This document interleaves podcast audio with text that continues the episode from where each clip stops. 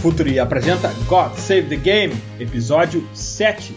Meu nome é Eduardo Dias e estamos aqui para Futuri Club, a plataforma de conteúdo exclusivo do Futuri. Acesse apoia.se barra Futuri e Futuri Pro, Scouting Inteligência de Mercado. Seu time ganha mais jogos e gasta menos dinheiro. Saiba mais pelo comercial.futuri.com.br. Hora de conectar com o lineup de hoje. Começamos com Vinícius Fernandes, Dali Vini. Dalidinho, vamos voltar a falar de Premier League, coisa boa. Liga voltou, voltou com tudo, tem bons jogos e bons assuntos pra gente tratar hoje. Como é bom falar de futebol, campo e bola com a bola rolando. Mais um, Henrique Lete, Dali Lete. Fala presida, saudações ao Vini, a todos os ouvintes. É realmente um, é um momento que, em meio a uma pandemia que deixa todos nós apreensivos, né? É um alívio ali no meio. Premier League que a gente tanto gosta de volta, então vamos, vamos conversar um pouquinho sobre isso. Bora!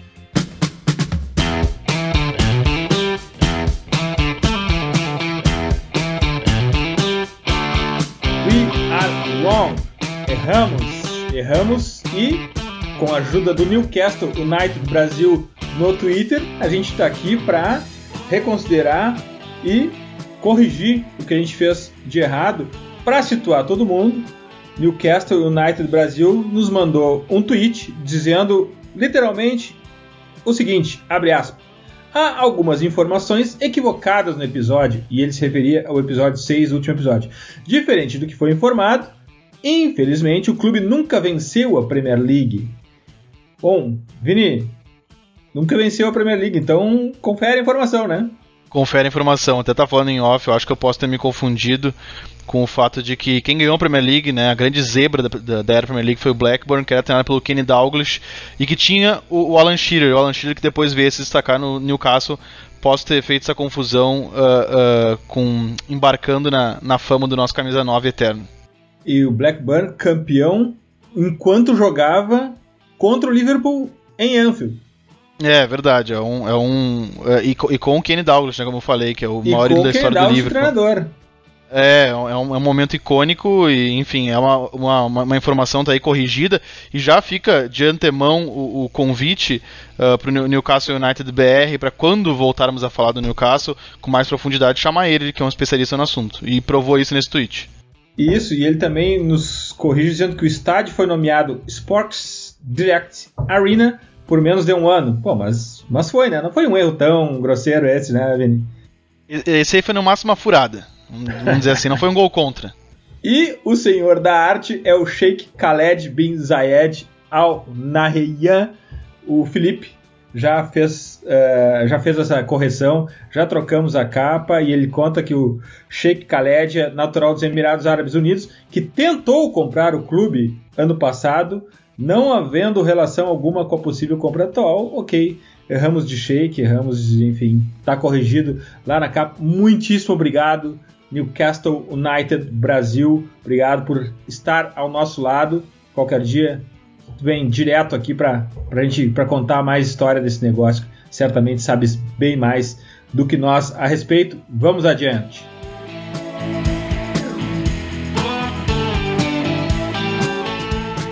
Geralmente a gente começa com todo o fôlego, com todo o oxigênio, mas a gente vai começar agora já pela parada da reidratação, the water break, porque é importante, é um componente novo na Premier League e é um ponto que reconfigura de alguma maneira a, velocidade do jogo, o tempo e o ritmo do jogo, o que a cada momento, quando isso acontece, parte novamente do zero.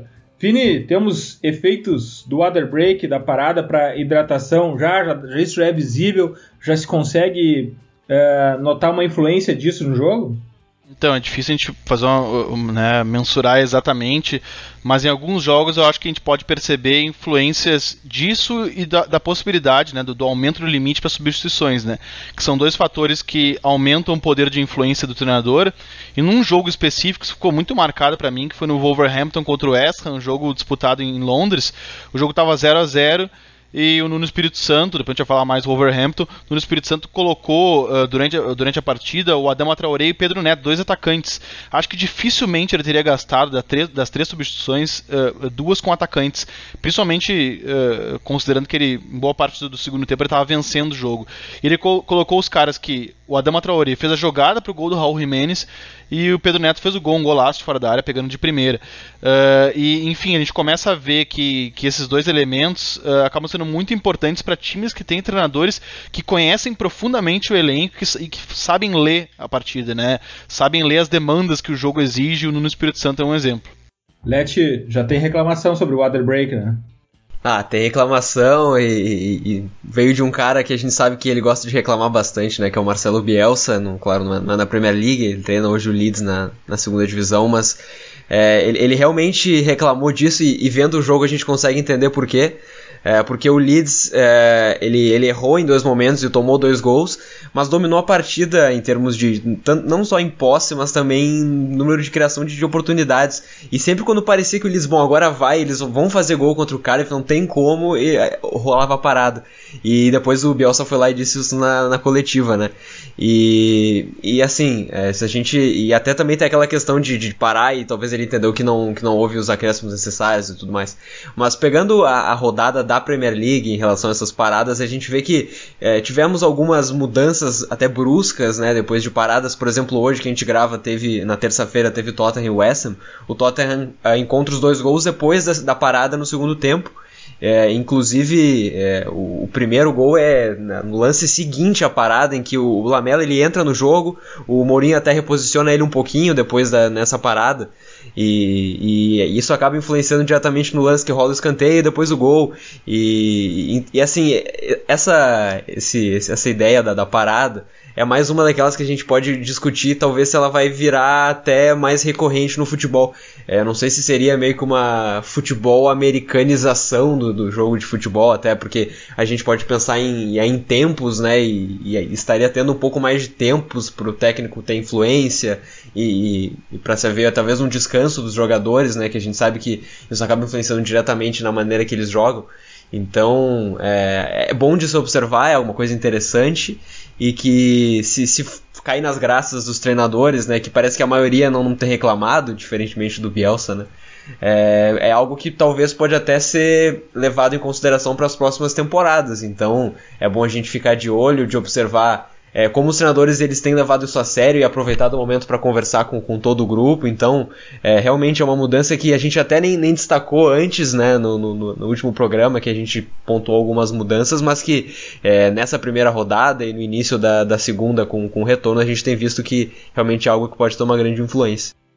E com relação ao Bielsa que o Let falou, né, o, a gente não pode a gente não pode se queixar que ele é incoerente, né? De, de incoerência não é um problema, não é um problema dele porque ele uh, ele já reclamou diversas vezes sobre o VAR. Uh, e justamente as reclamações dele são sobre essa quebra de continuidade, ou seja, algo que incomoda muito ele. E o Klopp já reclamou muito do, não especificamente da, da, da, da parada técnica, mas uh, uh, do VAR, também por essa quebra de continuidade do jogo. Uh, ou seja, treinadores normalmente que, que a gente percebe treinadores que gostam desse estilo uh, de pressão constante e que trabalham com, com, esse ritmo permanente.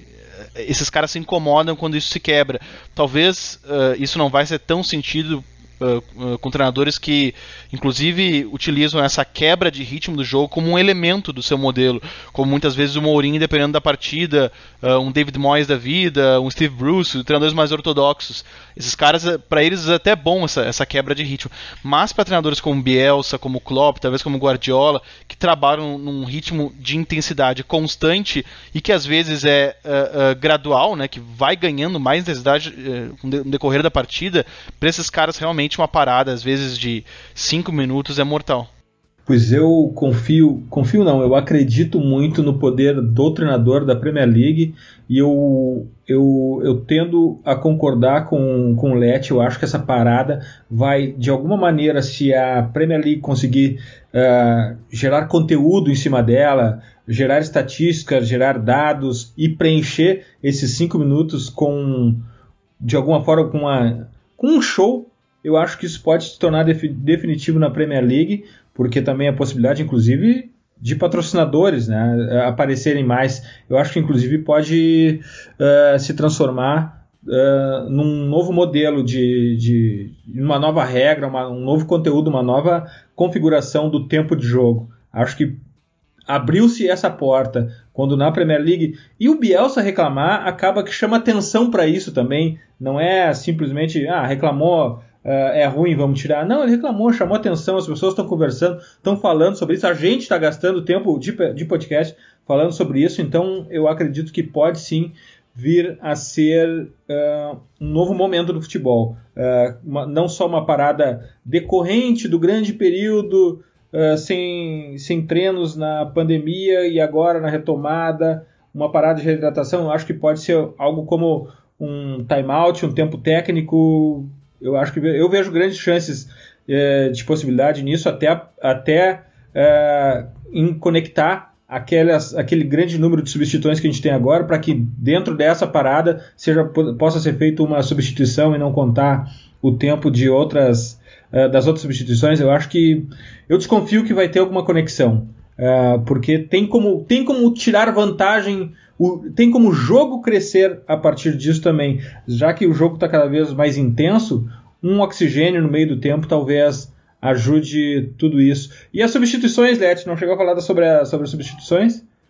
É, as substituições parece que tem alguns treinadores que já estão aproveitando mais elas, né? A gente vê, é, por exemplo, o, o, Guardiola, ele, o time dele já decidiu o jogo muito antes, então ele aproveitou já para ir descansando os jogadores para as próximas rodadas e, e fez as cinco.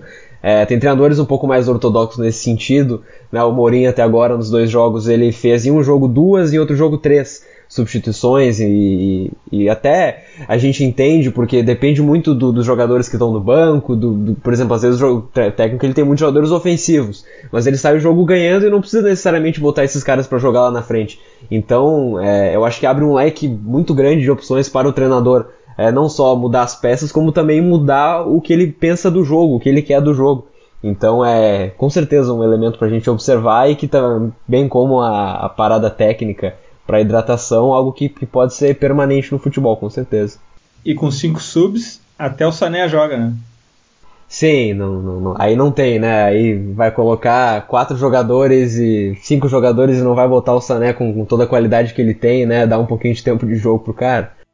E no caso do Manchester City, né, Leti, eu acho que há uma, há uma, tendência. Porque, assim, o City é um dos times que tem menos coisas para fazer no campeonato, né? Ele dificilmente ele vai ser campeão, isso deve, essas possibilidades de título devem uh, terminar nas próximas semanas. Ele também tem a vaga garantida na Champions League. E o Guardiola é um cara que gosta de dar oportunidade para jovens jogadores e gosta de rodar o elenco. Ele mostrou isso nessas duas primeiras rodadas em que ele fez, uh, somou oito gols, não levou nenhum.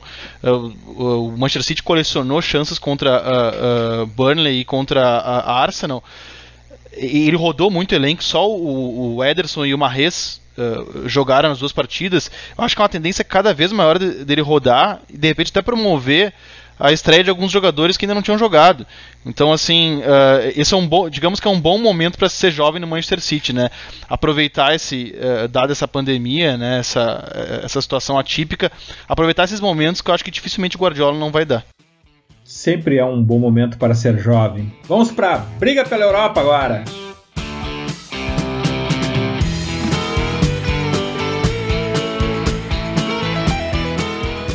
Tem briga por espaço na Europa, na Premier League. Uh, a gente vai falar de, das duas pontas da tabela, de cima e a de baixo. Mas vamos começar falando sobre Champions e Europa League, Ed. É, realmente, é, as, são as brigas mais interessantes até o momento, até porque quanto ao título a gente só vai provavelmente discutir ele quando ele for consolidado, quando ele for, é, quando o Liverpool de fato erguer a taça. É, mas a briga pela, pela Europa é muito forte e eu gosto de falar Europa porque não é só a Champions, né? A Liga Europa também é algo bastante palpável para times como o Wolverhampton, que, que até conseguiu já nessa temporada participar dessa competição. O Sheffield United, que apesar de ter tido um mau início né, nessa, nessa volta, é um time que ainda está ali na Onde, briga por Leti, essa vaga. Oi. Onde é a linha de corte? Na verdade é a quinta, é a quinta colocação. Que é a não, quinta não, mas vaga, do, né? do, dos, dos contenders, dos, dos que estão lutando pela. pela ah, eu pela acho vaga. que a gente pode considerar do, do Arsenal para frente ali, cara. Eu consideraria, né, da décima colocação para frente. Eu, eu já sou um pouco mais cético. Eu, eu, eu acho que, assim, evidentemente que matematicamente muita, muita gente tem chance, né? Mas, assim, uh, dada a colocação e o histórico recente desses times, uh, eu diria que acho que do Tottenham para cima, assim, uh, acho que há uma tendência é, seria, seria de, de, de, decadência, de decadência natural do, do Sheffield. Na verdade, ele, ele, mostrou isso na primeira rodada contra o Newcastle. Vai ter um jogo muito difícil agora contra o, contra o Manchester United. Se ele perder, acho que vai, vai ficar complicado ele alcançar. Uh, e eu acho que daí dele para baixo, daí Crystal Palace, o Arsenal, que talvez seja um dos times menos confiáveis, Burnley, Everton, que está só retomando a confiança agora com, com a chegada do Carlo Ancelotti. Então, assim, eu, embora a pergunta seja pro, pro Leti, eu acredito que uh, é do Sheffield para cima e acho que o Sheffield deve uh, perder essa, essa, essa condição já nessa próxima semana. Então eu diria que está entre Tottenham, Wolves, Manchester United e Chelsea a disputa dessa quarta vaga. E se o Leicester não, não se ligar, já que ele eh, nessa, nesse início, né, de, nessa retomada de Premier League, ele somou dois pontos só, escorregou em casa já, acho que ele também é capaz de entrar nesse, nessa briga. É, já tem um jogo a mais o Leicester já no dia que a gente está gravando esse podcast. O Leicester está com 55 em terceiro, o Chelsea com 51. Ah, assim, Liverpool e City já não tem mais briga, já estão dentro, né? Pela performance, Isso, pelos dentro. pontos, estão dentro. Então a gente está falando sobre Leicester em terceiro com 55. Hoje, no dia que a gente está falando sobre esse jogo, sobre uh, gravando esse podcast, o Chelsea está em quarto com 51, o United está com a, com a vaga da Europa League com 46, Wolverhampton com 46 também, e depois vem o Tottenham 45 e Sheffield United 44. É, o Crystal Palace com 42 é difícil, é difícil. Também são times, é que também são times muito oscilantes, né? E, sim, e é sim. difícil a gente acreditar que eles vão na, na, reta final do campeonato conseguirem uma, uma ascensão assombrosa que vai inclusive contrariar tudo que eles fizeram na própria competição. Então, a, até pelo histórico desse, desses times, muito, muito embora as quatro vitórias do Crystal Palace, né? Sim, o Crystal Palace é um time que está bem embalado e que tem uh, bons nomes individualmente, assim. Mas eu, sinceramente, não acredito tanto, assim, no, no, no Palace. E, e, acho que a disputa acaba ficando entre esses times e com um asterisco importante, que é o fato de que o Manchester City pode não conseguir essa vaga uh, em detrimento da. Uh, uh, por conta, melhor, por conta da, da, da, punição. Né?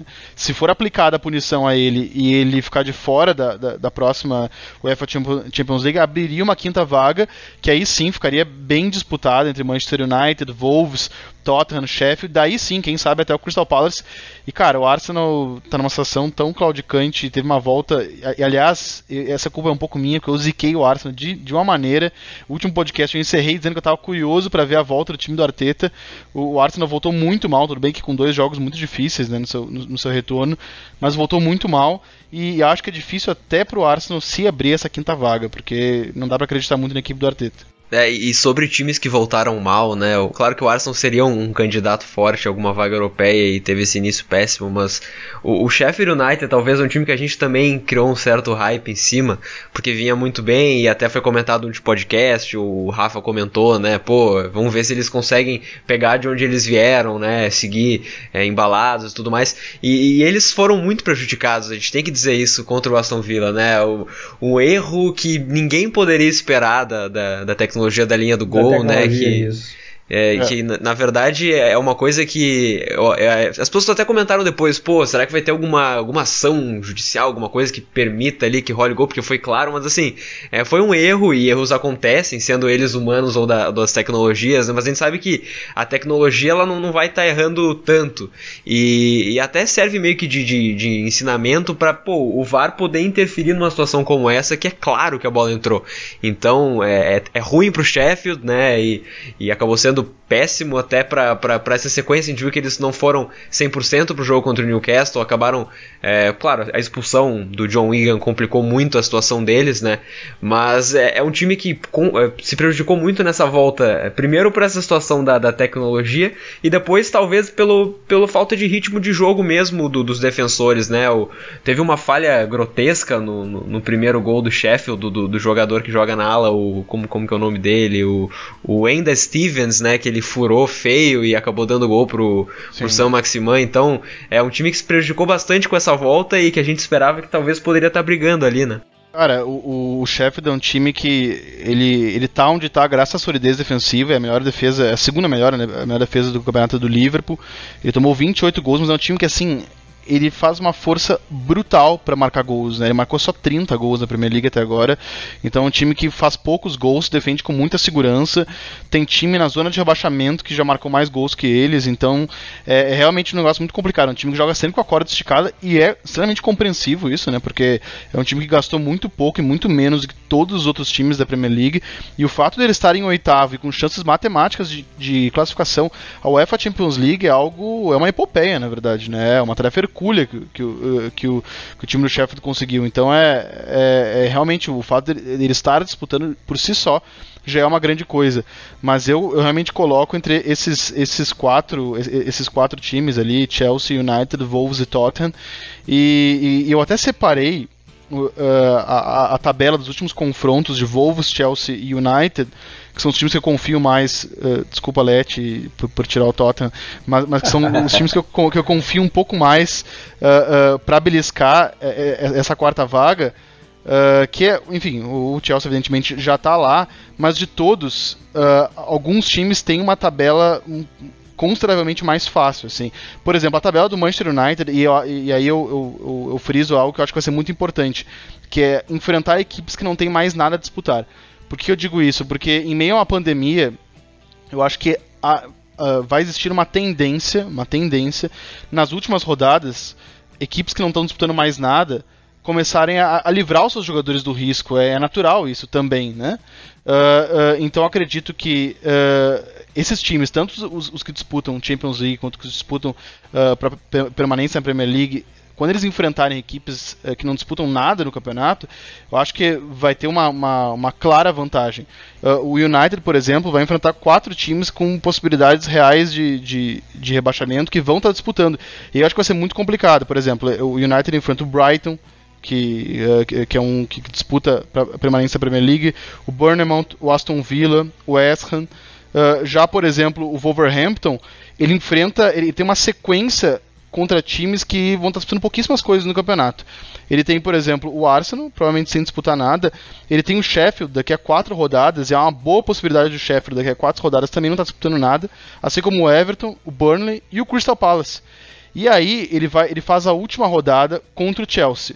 E aí, e aí, eu insisto, né? Se Chelsea e Wolverhampton estiverem disputando alguma coisa, disputando a Champions League, eles vão se enfrentar na última rodada. Tem tudo para ser um, um jogo muito interessante.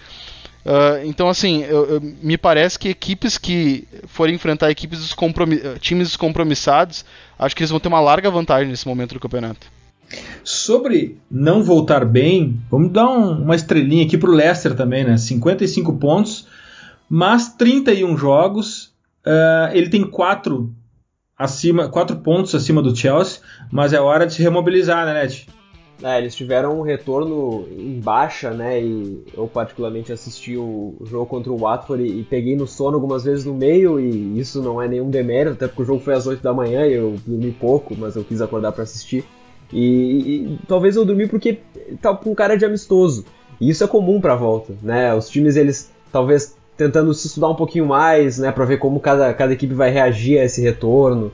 E, e aí o, o, jogo ele acaba ficando um pouco menos competitivo e equipes que, que vinham sendo muito competitivas, é natural que, que abaixem um pouco o ritmo, como foi o Leicester, que a gente viu um Vardy, por exemplo, é bastante é, fora de ritmo, é, principalmente jogadores de frente né, do Leicester, a defesa segue, segue bastante compacta, inclusive.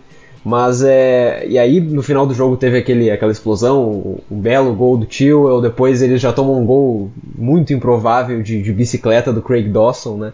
E eu até brinquei que o Craig Dawson é um jogador que eu já vi marcando muitos gols, mas todos de cabeça e praticamente todos contra o Tottenham. E ele foi lá e fez um gol de bicicleta numa coisa muito, muito inesperada. Então o, o Leicester não, não voltou bem, ele já não vinha bem antes da parada. Né, e até era algo que eu estava curioso para ver se eles iam retomar aquele, aquele ritmo é, que foi muito interessante. O Brandon Rodgers conseguiu armar a equipe de uma maneira é, muitíssimo sólida. E, e, eles não têm recuperado isso, então é, talvez se acomodaram um pouco porque conseguiram abrir uma vantagem interessante em relação ao Chelsea e, e sabiam que não ia dar para chegar no City, então tem aquela acomodada natural. É, vamos ver se eles conseguem se remobilizar. Eu acho que eles têm talento para isso. Eles têm alguns jogadores jovens né, que tem atuado e, e, que eu acho que eles podem mostrar bastante. O Demirai Gray é um jogador que ele é, que ele é novo, já jogou bastante, mas ele ainda é bastante jovem. O James Just é um cara que eu me surpreendi bastante, apesar de ele ter feito um pênalti agora nesse último jogo contra o Brighton, ele fez uma ótima partida, ele foi super bem contra o Watford, né, um jogador que pode jogar como zagueiro, também como lateral direito, então talvez a, a ideia seja essa, né, seja remobilizar esse grupo, é, talvez botando bastante pilha nos jogadores jovens para eles darem esse passo à frente e tentarem reerguer o time que está numa fase realmente é, inesperada, né, no mau sentido. É muito louco, porque agora o, o Leicester está com uma responsabilidade de segurar uma vaga, e é uma responsabilidade que ele nem imaginou que ele. Provavelmente ele não imaginou que ele teria no começo da competição, né? Então talvez não seja nenhum elenco. Aí o, o, o, o falou de muitos jogadores jovens, de fato ele tem talvez não seja um elenco tão preparado para defender essa vantagem que ele mesmo construiu, né? E essas questões paradoxais acabam rolando no, no, uh, no, no campeonato de pontos corridos. A gente acabou de falar do, do, Sheffield também, que ele mesmo não imaginou, né? Ele é, acaba sendo refém de uma situação que ele mesmo criou. E é bom o Leicester não patinar tanto, porque na última rodada ele tem o United. E, e aí sim, uh, uh, se ele começar. se ele seguir claudicante, uh, alternando boas e más atuações e, porventura, perder muitos jogos e, e, começar a colar no Manchester United, no Wolves e no Chelsea, aí ele tem uma, uma reta final muito complicada, porque ele tem na, na, penúltima rodada também o West Ham, e acho muito difícil que na penúltima rodada o West Ham não esteja disputando rebaixamento. Ou seja, ele vai ter uh, uh, dois times que vão estar desesperados para pontuar contra ele. Então é, eu acho bem importante ele garantir essa, essa classificação nas, uh, nas próximas rodadas. Até uh, considerando isso mesmo que o Let falou, do fato de ele ter um elenco muito jovem. Né? Let, uh, e os Spurs, 45 pontos com um jogo a mais hoje, na sétima posição. Ele está a um ponto da, da Europa League, reiterando, com um jogo a mais ah, tão desacreditado assim com, com os Spurs, Led? É, na verdade eu acho que até, bom, já sou um torcedor de tempo, então é natural que eu esteja desacreditado em qualquer situação, né? Mas ah, olhando friamente e até pegando o jogo de hoje diante do West né, dessa terça-feira como, como base, é um time que, que tem alternativas interessantes e que pode muito bem fazer uma, alguns bons jogos que lhe dariam essa vaga na, na Europa, né? Seja na, na Liga Europa ou na, na, Champions. É, o Bergwijn voltou super bem, ele é um jogador que é, nos últimos quatro jogos do estádio Tottenham marcou três gols. É, e hoje, por exemplo, ele foi reserva, então ele acabou entrando no segundo tempo e teve um impacto interessante no jogo. O Kane ele voltou e, e agora, depois daquele jogo contra o United, que ele pareceu estar bastante fora de forma, Nesse jogo, diante do West Ham, ele também correu muito e cansou, mas no final do jogo ele deu um pique até impressionante é, para marcar o, o, gol, e que foi um gol bastante comemorado por ele, e, e, também pelo Mourinho, né? Porque o Mourinho ficou meio irritado com comentários do Paul Merson, né? De que ah, os centroavantes do, do Mourinho não tendem a fazer muitos gols. O Mourinho foi lá na coletiva e pegou o número de gols de todos os seus atacantes na, na carreira para dizer, ó, não é verdade isso. Ele até deu uma distorcida muito, muito grande nos números do Drogba, mas uh, deu para entender o ponto do Mourinho, né? Ele não é exatamente, não é porque ele, ele joga de uma maneira que talvez não seja a de, de, sair socando gol no adversário que os atacantes dele não, não rendem. Então, uh, e o Tottenham tem uma tabela muito difícil. Até acho que o jogo mais difícil que o Tottenham teve até o momento e, e vai ter até o final da temporada foi contra o United.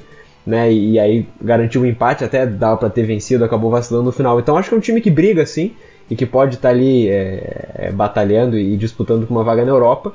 E assim, vai, vai depender muito da, da performance dos seus jogadores de frente que é, a gente sabe que tem, que tem muito potencial para render, como o Kane, o Son, que o Son, por exemplo, não, não fez gol até agora na volta, ele fez um que foi anulado diante do West Ham. Então, talento para conseguir as vitórias tem. Agora a gente tem que ver qual vai ser o nível da, da motivação dos jogadores. Né?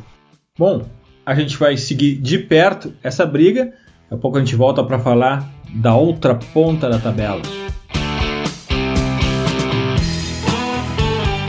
É hora da gente falar do Z3 Z3, a outra ponta da tabela, onde tem briga também. E aí, Leti, onde, aqui, onde é que é o ponto de corte? Até onde vai essa briga?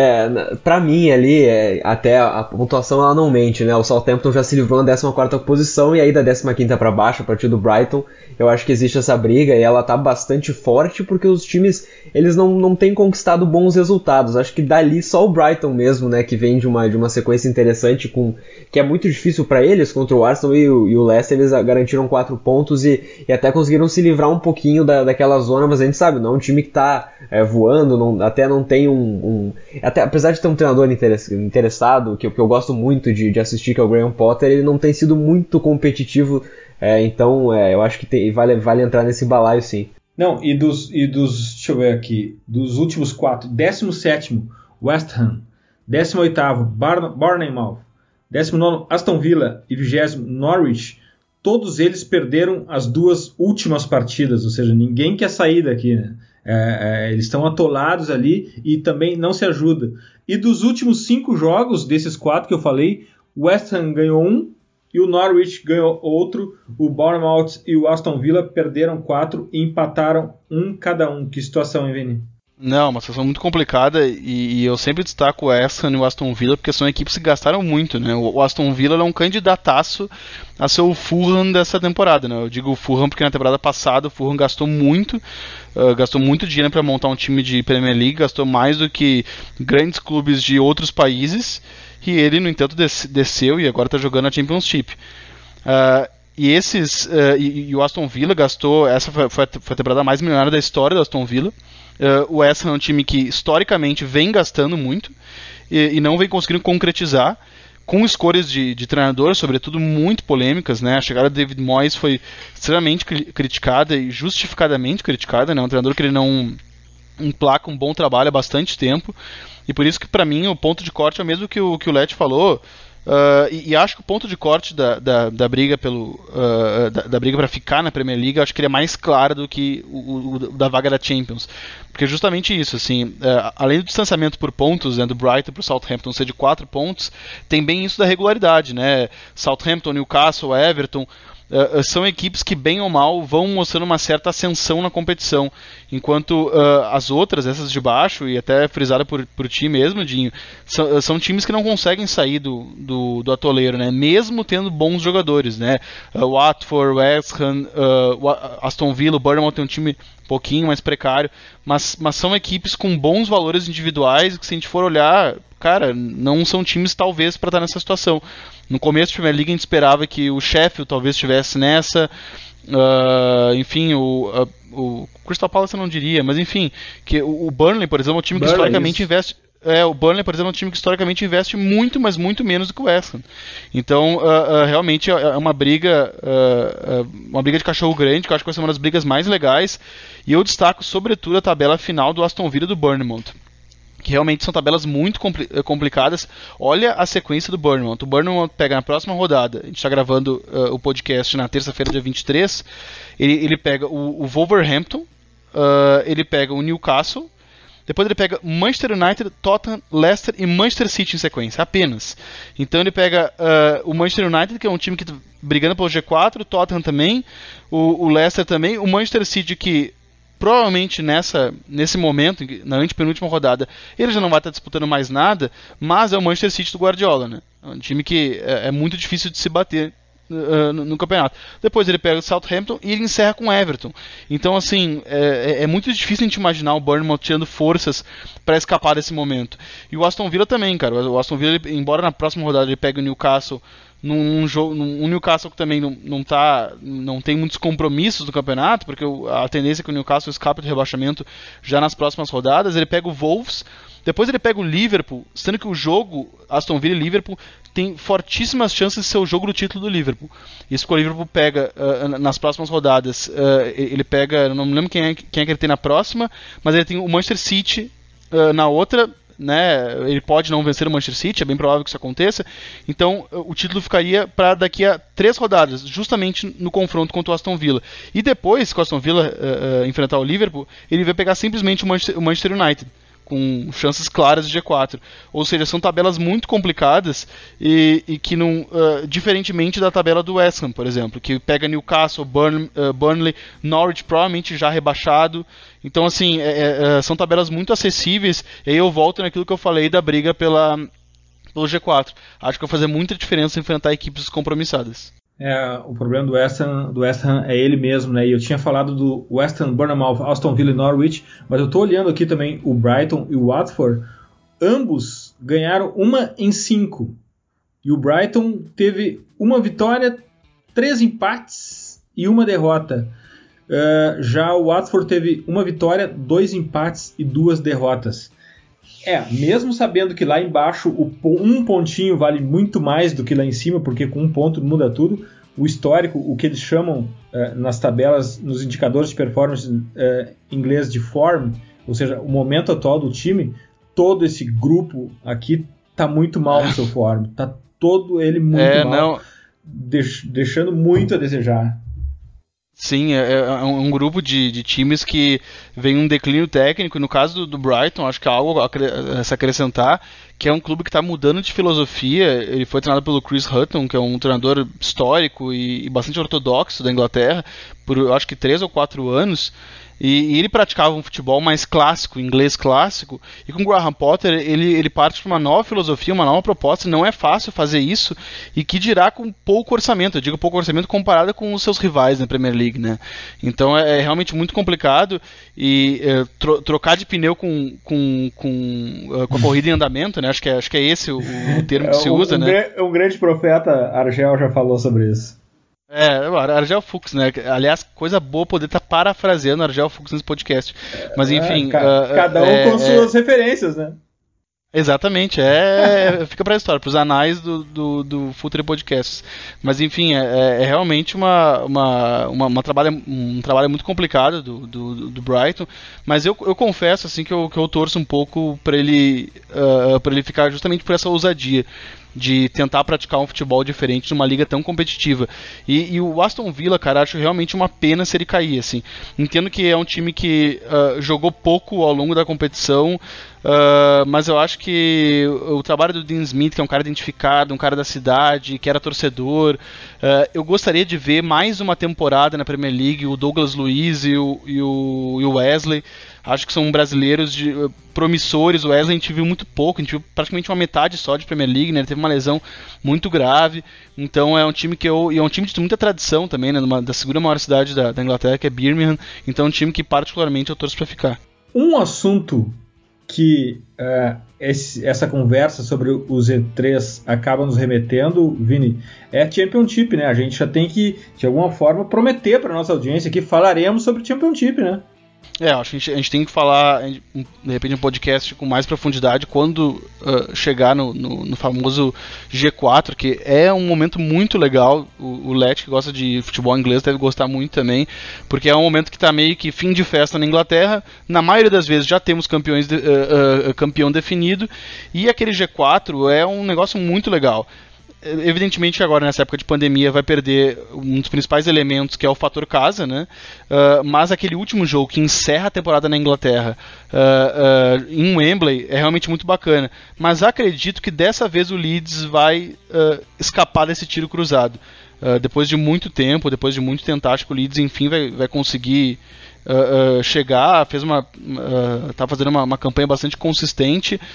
ainda aqui naquele eletrocardiograma bem Marcelo Bielsa, é um time que embalou uma sequência de vitórias e agora falta pouco, né? Falta pouco pro, pro, pro Leeds confirmar. Acho que ele e o West Bromwich vão, vão abocanhar essa primeira e segunda vaga. Leti, é, se já é legal o quadrangular da Championship, com Bielsa tudo se potencializa, né? Certamente, né? E até voltando, eu assisti a partida do, do, Leeds contra o Cardiff, né? E mesmo eles perdendo, eles foram um time que, que jogaram para cima, que mostraram realmente uma fome pela vitória, até porque isso levaria eles à primeira colocação, né? Que hoje pertence ao West Bromwich do, do nosso amigo Bilic, né? Slaven Bilic. Então, é, com certeza é um time que, que, que inspira bastante. É legal de estar assistindo um time assim numa Championship, né? E sendo treinado por um cara tão histórico. E, e não é um time tão estrelado. Isso que é o mais legal, porque ele conseguiu moldar aquela equipe com mais ou menos com o que ele tinha. E claro, para essa temporada é, houve alguns ajustes a, a, ao gosto dele. Mas é um time que joga de uma maneira muito legal. E, e hoje eu, eu acho que é o, é o candidato ao título, é, até porque o West Bromwich ele, ele vem com uma, com uma, uma série de, de jogos que tem sido meio, meio ruins e, e, até não, não retoma tão bem assim, né? Então o, o Leeds ele, ele sempre nos. É sempre legal de assistir, é um time que eu acho que todo mundo que gosta de futebol gosta de ver, e se não assistiu, assistirá e, e vai gostar, porque realmente é, é um time que é, que, além de, de, ter todas essas questões que a gente já sabe do Bielsa, de, de valorizar a posse de bola, de, de não, não, dar aquela, aquela bola longa, que isso é arriscado, tanto que eles perderam o último jogo por isso, né? Mas ele, ele dá um grau de entretenimento ao jogo que, que todo mundo gosta de ver, e, e até isso me, me, me leva muito ao mais ou menos que a gente vinha comentando antes, de, de ter muitos bons jogadores que estão caindo para Championship, né, com seus times. O sarrafo ele tem aumentado, o Aston Villa com o Grealish, que é um dos melhores do da Premier League, com o próprio próprio Douglas, o Douglas que, o, que, o, que o Vini citou, com uma defesa que foi bastante reforçada para essa temporada, tá caindo. Né? Então os times que estão subindo, eles naturalmente também são bastante qualificados. O Norwich ano passado fez uma campanha fantástica na Championship, né? E, e manteve boa parte do time e mesmo jogando dessa maneira não conseguiu competir na Premier League. Então o nível da Championship ele é muito legal, ele é, é muito interessante se acompanhar, principalmente nos, é, ali naqueles times que, que ficam no, no, entre os dois primeiros e também né, até o sexto que, que vão para os playoffs playoffs que. Acho que os playoffs são um entretenimento à parte, né? O, e a final do, do playoff no Wembley, o jogo mais valioso do mundo, né? Porque quem sobe na Premier League ganha uma, uma cota simplesmente espetacular para quem às, às vezes não tinha muita coisa. É realmente um, um, momento muito legal do futebol e justamente nesse momento de, de, de fim de festa, né? Que, que o Vini citou antes. É, e o, o, o que o Led comentou de o fato do, do, Leeds ser um time pouco estrelado até para os padrões do Championship e, e é verdade, né? É impressionante porque na Champions, eh, na Championship já se gasta cifras altíssimas em, em contações. Então, uh, o, um time como o Leeds uh, estar nesse lugar onde ele está, com este grau de competitividade, mesmo não tendo grandes estrelas, isso é algo muito legal. Realmente é um time muito coletivo, um trabalho muito legal do Bielsa. Olha, tem muita gente que tem falado isso, que talvez seja o principal trabalho, e é bem ousado dizer isso, né? Que, mas que seja o principal trabalho do, do Bielsa na Europa. E, e, claro que ah, eu acho que os próximos meses, as próximas temporadas vão, vão provar isso, mas uh, e a gente fala isso porque o, o Bielsa é um cara que ele tem muita dificuldade de ter continuidade, né? Ele tem lampejos nos seus times. Ele tem um, teve um lampejo fantástico no Atlético de Bilbao, uh, depois ele teve um lampejo fantástico no Olympique de Marseille. Uh, mas ele tem muita dificuldade de, de, ter continuidade. Os trabalhos dele na Europa tem muito essa marca. Uh, e, e, no Leeds United ele está na segunda temporada de, uh, um, de muita competitividade, num time que não é estrelado, contra outro. e, e claramente num, num pote Uh, de equipes que te, investem muito mais, né? Uh, ali, se a gente for pegar todos os outros times, o Fulham que está atrás dele, por exemplo, tem um cara como o Mitrovic, que é um jogador uh, que movimentou cifras nível Premier League. A gente tem o West Bromwich reforçado com o brasileiro Matheus Pereira, que também é um jogador de alto nível, vem fazendo uma grande, uh, uma grande Championship. Então é, é realmente um, um, Bielsa fazendo muito uh, uh, com um pouco que ele tem nas mãos, né? É muito legal. É, é o time que tem a maior média de posse de bola na, na, na, Inglaterra, na Championship, só para trazer alguns dados, tem 60% de, de média. E é, paradoxalmente, o time que sofre menos gols na liga também. Uh, e eu digo paradoxalmente porque o Bielsa ele é conhecido por se expor muito, né? Os times dele uh, uh, atacam e, e, muitas vezes ele é atribuído por ser até inconsequente, até por isso o apelido de El Louco. E o time dele é o time que menos tomou gols, justamente porque é, é, um time que ataca muito a, a, última linha dos adversários, mantendo os adversários longe do seu campo ofensivo e trabalhando com a manutenção da posse de bola e com um elenco majoritariamente formado por jogadores britânicos. Então, é um cara que ele está rompendo muitos paradigmas. Eu tenho muitas ressalvas ao Bielsa, mas eu acho muito legal o trabalho que ele está fazendo, uh, o trabalho contracultural que ele está fazendo. É, e não só o trabalho em termos coletivos, mas também ele tá deixando jogadores que a gente talvez não dava muita coisa ou até nem, nem conhecíamos e, e eles estão realmente rendendo de uma maneira que, que a gente pode ver eles tranquilamente jogando na Premier League. Como o exemplo do defensor, o zagueiro Ben White, né, que ele está emprestado pelo Brighton, até é, se comentava um pouco sobre ele, sobre ser um jogador levemente com, com um potencial interessante, e ele está jogando muitíssimo, é, é, o melhor zagueiro dessa, dessa Championship. A gente tem alguns jogadores já mais rodados, de maior experiência, que a gente nunca imaginou que poderiam estar tá fazendo o que estão fazendo, como o Wayling, que é o lateral, que, que é, tá em toda a parte do campo, né. Eu até ia falar com relação ao, ao Luke Ayling, ele é um cara que, bem isso, ele tem quase 30 anos, acho que tem uns 28, 29 anos, e ele é um lateral direito que coordena as ações defensivas, às vezes faz de terceiro zagueiro, e cara, para pensar quantos treinadores já passaram na mão do Luke Ayling, a gente, a gente pensa assim, cara, esses caras não têm muito o que aprender na vida, né? Uh, e daí chega um treinador como Bielsa e eles mudam. E tipo, o Luke Ayling, talvez um jogador ortodoxo, passa a ser um coordenador de saída de bola, sabe? Então é, é muito legal também, porque eu acho que é um bom exemplo de, de como os seres humanos podem mudar também né? na, na, na mão uh, de uma figura inspiradora como é o Louco Bielsa. Falaremos sobre a Championship num episódio específico para isso, mas agora é hora da gente saber no que prestar atenção nas próximas semanas do futebol inglês, Vini. Então, eu vou sair da Premier League e vou de Championship, já que a gente está falando de Championship, vou aproveitar o embalo. Sábado tem um jogo que eu duvido que tenha um jogo mais legal na Premier League, que vai ser Leeds e Fulham. Eles vão se enfrentar e é um jogo muito legal porque o Leeds está em segundo, né? ele perdeu a primeira colocação pro, pro West Bromwich. Uh, e o Bielsa vai ter que uh, parar o artilheiro da Champions Team, o, da Champions Team, Mitrovic, né, que eu comentei. É um cara que, nesse cenário uh, de, de futebol tecnicamente inferior à Premier League e reina, ele já mostrou isso já. Na, todas as temporadas dele de Championship foram muito boas. Ele é um cara realmente muito dominante nesse cenário. O Fulham é treinado pelo Scott Parker, né, que é um, o, o Let vai lembrar bem, né, um cara que marcou a época no, no Tottenham, é um volante que eu particularmente gostava muito de ver jogar, um cara baixinho, fazia a saída de bola de maneira clássica, uh, enfim, acho que vai ser um jogo que tem, tem tudo para ser muito legal e, e, acho que se o Leeds vencer o Fulham, acho que aí sim, acho que ele vai ter carimbado a, a, vaga dele, porque ele vai ter se distanciado significativamente do terceiro colocado, já com poucas rodadas uh, restantes na Championship. Lete, no que prestar atenção nas próximas semanas do futebol inglês? Ah, eu acho que a gente não, não pode escapar não, sempre do, do nosso querido mata-mata, né? A FA Cup tá, tá funilando e a gente vai ter já os, jogos de volta das quartas de final com algumas, é, algumas surpresas, talvez, né? Por exemplo, o Newcastle, que, que, que foi, foi, tem feito uma, uma boa campanha na, no campeonato, vai, vai pegar um, um grande Manchester City e, pô, é, é algo que a gente sabe que o Steve Bruce ele é, um, ele é um cara mais, mais conservador, assim, mas ele tem feito o Newcastle competir, né? E agora já na, no, no, próximo dia 27 a gente vai ter também o Norwich com, com o United, no, é no sábado, né? Que também é um, é, um, é um jogo que me interessa muito, porque o Norwich praticamente já, já largou a Premier League, porque eu acho muito difícil que eles salvam, que eles salvem ali, mas em termos de, de, de, de Copa, eles são um time que, que em uma partida eles podem surpreender, e a gente já viu isso acontecendo na própria Premier League como no jogo contra o City. Então, é, eu acho que vale a pena a gente ficar de olho na FA Cup que inclusive vai paralisar a Premier League por, um, por alguns dias, né?